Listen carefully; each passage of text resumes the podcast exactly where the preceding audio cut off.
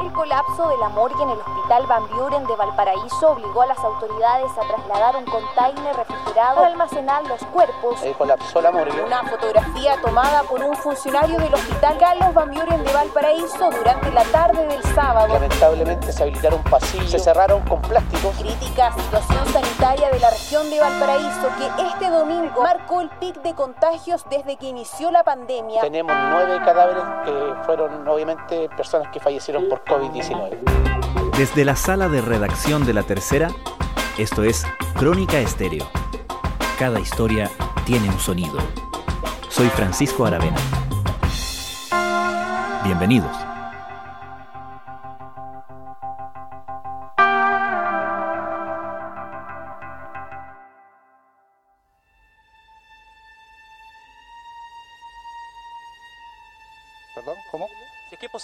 Clarificarnos cuál es la situación que se está viviendo dentro de la morgue del Hospital Carlos Van Buren. Estamos en vivo para 24 horas. Bueno, la morgue del Hospital Carlos Van Buren eh, tiene una cantidad de cupos eh, adaptados para aquello que eh, específicamente el día viernes en la tarde, noche, eh, hubo más fallecidos de los que tenían el acceso a esta, morgue, de la cual van saliendo todos los días también fallecidos. Lamentablemente ese es el trámite que se hace, digamos. La imagen y la denuncia el pasado fin de semana eran impactantes. En Valparaíso, la habilitación de un pasillo del hospital Carlos Van Buren como una especie de morgue improvisada ante la emergencia provocada por el COVID-19 era una situación que remitía a los peores reportes de la primera ola en el mundo el año pasado. La tarde de este domingo debió llegar hasta el hospital porteño este container que funcionará como morgue provisoria. Aquí se tendrán que albergar cuerpos de fallecidos por COVID, evitando la sobredemanda que tuvo la morgue del lugar durante este fin de semana. El container frigorífico que el hospital debió arrendar e instalar en su estacionamiento sirve ahora como ineludible evidencia física de la magnitud de la crisis. En el último reporte oficial, la región de Valparaíso alcanzó su mayor número de pacientes COVID internados en cuidados intensivos en lo que va de pandemia. La ciudad se encuentra en fase 1, es decir, en cuarentena, desde hace un poco más de dos semanas. Pero el personal de salud del Hospital Van Buren ve con impotencia cómo nada parece detener el avance del virus. ¿Qué nos dice este episodio sobre cómo se está librando la guerra contra el COVID en la salud pública y en particular en Valparaíso? ¿Qué está pasando en el Hospital Carlos Van Buren? Es lamentable la situación que estamos viviendo, que ya se arrastra hace más de un año. El doctor Mauricio Cancino es médico internista de la Unidad de Cuidados Intermedios del Hospital Carlos Van Buren y consejero nacional del Colegio Médico. Si bien cuando uno ingresa a estudiar eh, una profesión del área clínica, del área médica, sabe y se prepara durante muchos años para situaciones de estas características, cuando estas se prolongan en el tiempo, van a producir un desgaste muy importante. Y cuando tú ves que ya vas, vas llegando a la orilla y veíamos que este 2021 iba a ser distinto, hemos visto lo más crudo de la pandemia con esta segunda ola que nos ha azotado en forma importante, no solamente a la población, nosotros somos parte de la ciudadanía, pero también a, a los equipos clínicos que están muy desgastados con la energía ya bastante más baja y con una gran experiencia sí y aprendizaje y capacitación, pero cuando estas situaciones de estrés se prolongan en el tiempo, de alguna u otra forma van pasando la cuenta a los equipos. Tengo la posta eh, con pacientes hospitalizados en Berger, en camas en sillas duras, que llevan más de 8 horas esperando una cama. Tengo pacientes hospitalizados en distintos lugares que no son de atención de gravedad, esperando un traslado a, una, a un lugar con una cama de acuerdo a la patología. ¿En qué momento empezó a recrudecer nuevamente la situación para ustedes? ¿En qué momento se dieron cuenta de que este 2021 iba por el mismo camino? Cuando se inició la, noticia de, de, la pandemia, este hospital actuó muy bien, de muy buena forma. Eh, se generó un comité de COVID y se empezó a conversar con los gremios, con los equipos clínicos, se hicieron cambios de flujo y se preparó muy bien la primera ola. El hospital recibió finalmente en el mes de mayo del 2020 los aportes en tecnología, ventiladores mecánicos, monitores y se pudo dar soporte. Es más, recibimos más de una veintena de pacientes de la región metropolitana por la gran preparación que habíamos tenido en los equipos clínicos y en las áreas. Esta semana hubo más de 20 traslados vía aérea, pero esa cifra crece considerablemente si se suman todos los realizados vía terrestre. Sin embargo, en la medida que avanzó el año, comenzaron a bajar los, los casos de pacientes COVID, comenzamos a recibir la presión también de todos los otros pacientes que no habían sido atendidos en sus patologías no COVID, las listas de espera quirúrgica, pacientes oncológicos y todos aquellos de enfermedades crónicas que se comenzaron a descompensar. Eso fue una etapa de transición y finalizando en noviembre, diciembre, de una forma bastante mejor, cuando veíamos que ya los casos habían eh, ido en una disminución franca, los hospitalizados a su vez también, comenzamos a desmantelar todo lo que se había realizado en armar eh, nuevos equipos y unidades de UCI. Sin embargo, esto puede ser coincidencia o no, para mí no es coincidencia. Desde el permiso de vacaciones del 4 de enero comenzó exponencialmente a aumentar la cantidad de casos acá en el litoral central y comenzó también, por supuesto, debido a ello, la demanda de unidades de pacientes críticos, lo que al finalizar marzo nos enfrentamos nuevamente a una situación mucho más compleja que la que habíamos visto en junio del 2020, donde, como te contaba, habíamos sido capaces incluso de recibir de otras regiones pacientes. Nos vemos actualmente enfrentados a una situación muy adversa en la cual nuestras unidades comenzaron nuevamente a prepararse, a crecer, comenzamos nuevamente a abrir más cupos UCI, pero una vez que ya habíamos eh, superado la capacidad que habíamos tenido en junio del 2020, esta vez no dimos abasto y comenzamos una situación que es muy crítica y que ya lleva tres semanas, en la cual nosotros no hemos podido dar soporte y la red de salud de la región tampoco a la gran cantidad de demanda eh, de pacientes que requieren unidades de cuidados intensivos con todo lo que ello conlleva. Este último tema mencionado ha hecho noticia recientemente, ya que el pasado miércoles se concretó el traslado de dos pacientes de la unidad de cuidados intensivos del Hospital Carlos Van Buren de Valparaíso hasta un centro de salud de la comuna de Rancagua. Y a diferencia de lo que mencionaba respecto de la primera ola, esta vez ustedes son quienes han debido derivar pacientes a otras regiones, ¿correcto? Sí, efectivamente hemos tenido que derivar pacientes a otras regiones y eso también es una complicación. Eh, enfrentar la, derrota cuando tú eh, crees que el sistema público es capaz de ser elástico y estirar las capacidades de todos por el gran compromiso que hay del recurso humano, pero cuando ya te das cuenta que eso ya ni siquiera es suficiente, y tienes que empezar a derivar pacientes a otras regiones, también eso comienza a hacerse sentir en los equipos clínicos y uno también piensa, empieza a ver el otro trasfondo y se da cuenta que conversar y mirar a, los familiares de un paciente y decirles que no tienes la capacidad de darle atención cuando estás acostumbrado a decir, sí, nosotros vamos a hacer algo extraordinario y de igual forma le vamos a dar la atención, esta vez no se pudo. Y tienes que explicarle que tal vez no van a ver nunca más a su familiar, que su familiar es un paciente de cuidados intensivos, que tiene un alto riesgo de fallecer y que probablemente fallezca en otra ciudad donde también va a haber un problema logístico en el traslado, va a haber un problema también en las visitas, en la comunicación de la información, porque son personas en Valparaíso, generalmente son personas que no tienen muchos recursos. Esta ciudad ha sido castigada también en distintos ámbitos. Son personas que también no van a poder viajar. Estamos con restricciones en cuarentena y tener que ver que un familiar se va a otra región con la incertidumbre del resultado final es muy complejo. Aparte, no es solo la estadía de UCI de un paciente, sino que son todas las complicaciones que después tiene un paciente y la conexión que genera también con los equipos médicos tratantes, los controles, todo eso no lo va a poder tener en, en otro lugar y va a tener que hacerse en este sistema que actualmente nosotros no contamos con el soporte que sí tuvimos en algún momento.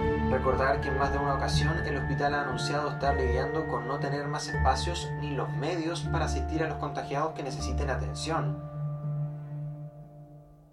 Con todo eso, ¿cómo les impacta la denuncia que se hace el fin de semana respecto de este colapso o eventual colapso, usted me dirá, de la morgue, de la sección de anatomía patológica en el hospital?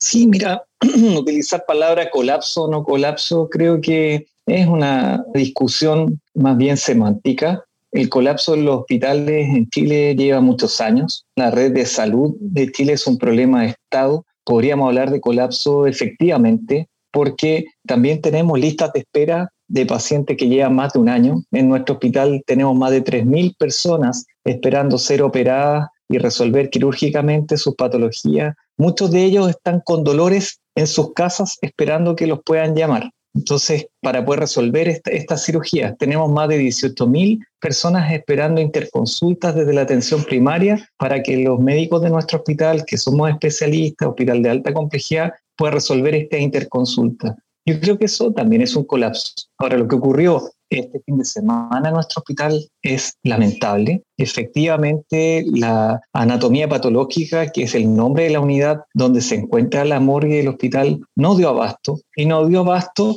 por diversas situaciones, una de las cuales es que por restricciones de cuarentena no teníamos la capacidad de aumentar los cupos para poder facilitar el traslado de estos pacientes se generaron inconvenientes a nivel de los cementerios y en las funerarias y desde el viernes se empezaron a acumular, lo digo lamentablemente, porque eso también representa una, una derrota de nosotros como clínicos, los fallecidos que iban, que habían, iban evacuando, ¿cierto? O saliendo desde las unidades de cuidado intensivo y de emergencia. Aumentaron los pacientes que fallecieron, estos cuerpos se ideó una forma transitoria de dejarlos en un lugar anexo, que es un pasillo efectivamente, esto hay que decirlo, fue un pasillo que se improvisó durante una noche mientras se lograba y se concretaba el arriendo de un container que iba a permitir que los cuerpos de estos fallecidos pudiesen ser retirados al otro día y, llevados al cementerio por sus familias. Hemos también oficiado a todas las funerarias, a los cementerios, a poder mostrar la máxima disposición de tal manera que podamos hacer el retiro de manera pronta, de una u otra forma, de evitar que en este caso se colapsen las morgues de nuestros hospitales. Esto es muy lamentable, pero es un aspecto más, una cosa más de lo que tenemos como un hospital que tiene casi 90 años, una infraestructura precaria, fuera de todos los estándares internacionales de una red de salud que tampoco da abasto. E insisto, esto es algo más y la verdad es que las autoridades del hospital hicieron, a mi parecer, lo correcto, que fue habilitar algo transitorio mientras se gestionaba la compra de un contenedor. Yo creo que era peor dejar los cuerpos apilados uno sobre otro, como hemos visto imágenes en otros países. Acá lo que se hizo fue habilitar un pasillo, dejar un lugar eh, con restricción de circulación de personas durante una noche, que fue mientras se gestionó junto a la Seremi y el Servicio Médico Legal el traslado de estos cuerpos. El hospital designa un lugar que va a ser eh, un, anexo morgue, podemos decirle, es una morgue. No, las fotos que sacaron, por eso les digo que el servicio mantiene la, opción de presentar todos los recursos que sean necesarios. Es como si alguien se hubiera metido adentro de la morgue a sacar fotografías de cuerpos que están en, en ese lugar. Y este container tengo entendido que tiene una capacidad también similar de 12 y tenemos otro más pequeño que tiene una capacidad de 4. Esos serían los números actuales del Hospital Bamuren, por lo menos como imagen, como situación, para ustedes es bastante fuerte, ¿no? Que se tengan que tomar medidas de ese tipo. Por supuesto, es lamentable, es triste. Muchos de esos fallecidos son familiares de funcionarios de hospital. Son personas que viven. Valparaíso no es grande, es pequeño, es una ciudad, no es como la región metropolitana. Acá casi todas las personas se conocen, se ubican. Hay un hospital grande acá en Valparaíso, donde generalmente cuando se hospitaliza una persona es conocido de alguien, ubican a alguna persona. Entonces nosotros, para nosotros nos afecta muchísimo ver una situación de estas características donde vemos que no se le da la, dignidad que merece, pero también no tienes las herramientas, no tienes las herramientas tampoco de poder solucionar esto al momento. Sí se hizo este arriendo, se contrató un camión que está en la entrada del hospital ahora, un camión gigantesco que va a otorgar 16 cupos más, lo que va a permitir finalmente que podamos subsanar esta situación. Pero no va a ser la última. Van a seguir ocurriendo situaciones porque el sistema de salud es un sistema de salud muy castigado durante muchos años y muchos gobiernos, donde no se les han entregado las herramientas para que tengamos hospitales de alta complejidad como merecen las personas que viven en esta ciudad. En ese sentido, ¿espera usted que lo acontecido durante esta pandemia sirva para sacar lecciones respecto de asuntos como la salud pública particularmente? Efectivamente, y tal como tú lo dices, si, si seguimos actuando en forma curativa, siempre otorgando recursos para tapar problemas, nunca vamos a generar un cambio desde la base. Yo planteé en más de un medio la posibilidad de reestructurar la salud pública en el país. Lo conversamos con mis padres, con médicos también que son especialistas en salud pública, quienes también están al tanto del tema y han estado estudiando y buscando bibliografía internacional que pueda avalar esto. Hoy en día tenemos que reestructurar la salud del país, tenemos que, a mi forma de ver, dejar que los hospitales crezcan, que puedan ser autogestionados reales, que manejen sus fondos, sus presupuestos y no dependan de otras unidades que son más bien estructuras administrativas como los servicios de salud, que lo único que hacen finalmente es aumentar la burocracia sin una directriz clínica, que es lo que necesitamos hoy en día para dar bienestar y atención de calidad a nuestros pacientes. Mientras más unidades de estructuras administrativas y burocráticas mantenemos en el país, especialmente en salud, más nos vamos a demorar en tener respuestas oportunas, insisto, y de calidad. Primero porque se filtran recursos, segundo porque son verdaderas cuevas, donde operadores políticos y, y político tienen ahí a personas ¿cierto? que están ocupando cargos y que no aportan absolutamente nada. Y no hablo de uno ni dos, son decenas y a veces centenares de cargos que son cargos de la misma ley de los funcionarios que tienen en los hospitales y que actualmente están trabajando, ya llevan más de un año trabajando con contrato a tres meses honorario, no sabiendo si finalmente todo el esfuerzo que han realizado en este periodo de tiempo les va a permitir tener un contrato que va a durar anualmente. Y todas estas situaciones hay que en este momento, todos estos remesones, estos terremotos en salud van a permitir que podamos tener esa visión y de alguna u otra forma reestructuremos el sistema de salud para que podamos optimizar los recursos porque en salud son escasos. ¿Cuál es su opinión respecto de cómo se ha acatado o no la cuarentena en Valparaíso? Porque en Valparaíso llevan más tiempo, más semanas que las que llevamos acá en Santiago.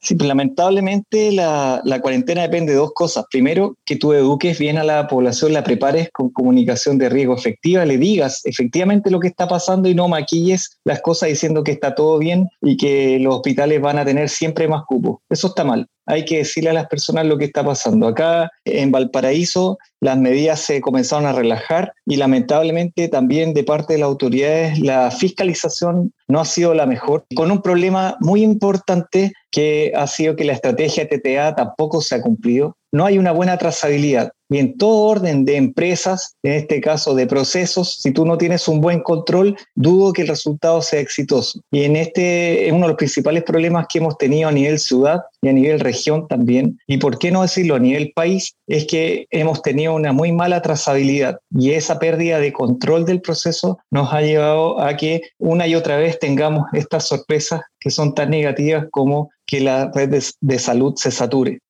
Doctor, finalmente, en estos días la noticia ha estado ligada a esta situación en la morgue del hospital, pero un poco aprovechando esa atención, por así decirlo, ¿qué le gustaría a usted que los auditores, en este caso nuestros auditores, tuvieran en consideración, tuvieran en mente a la hora de abordar el problema en general en relación al COVID y en particular del Hospital Carlos Van Buren?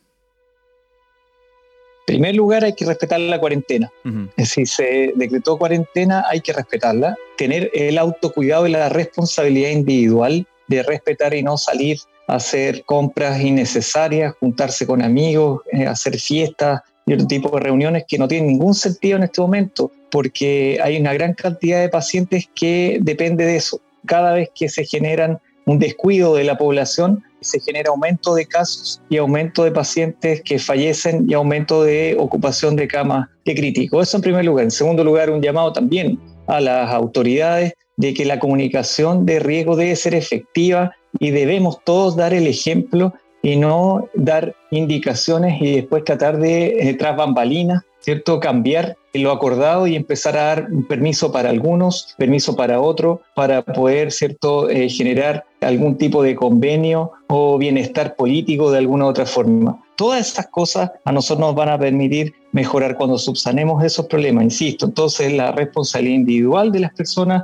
la responsabilidad de las autoridades de ser claros y transparentes y finalmente al personal de salud el personal de salud es un personal de salud pública principalmente, un personal que siempre va a tener un alto compromiso, una alta capacidad también de aceptar y una resiliencia. Yo fui director del hospital y uno dice, necesitamos cumplir la meta de, de 2.000 cirugías y ellos se quedan en extra horario, no piden algo más, nunca está el, tema económico en, primer lugar, hay un compromiso primero con la salud del paciente. Entonces decirle a los equipos clínicos que ya van a venir finalmente los beneficios, que van a ser beneficios, como ver que tus familiares estén bien, ver que la población está bien y, y a nosotros principalmente que nos interesa que Valparaíso esté mejor, una ciudad que está devastada en distintos ámbitos.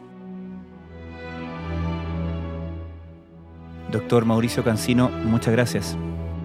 A ustedes un abrazo grande y a cuidarse, esperar que el proceso de vacunación avance en forma importante, con alta velocidad, porque también es lo que necesitamos, que la población entienda que hay que vacunarse y cumplir para darle un respiro también a los equipos de salud que se han sacado la mugre en esta pandemia.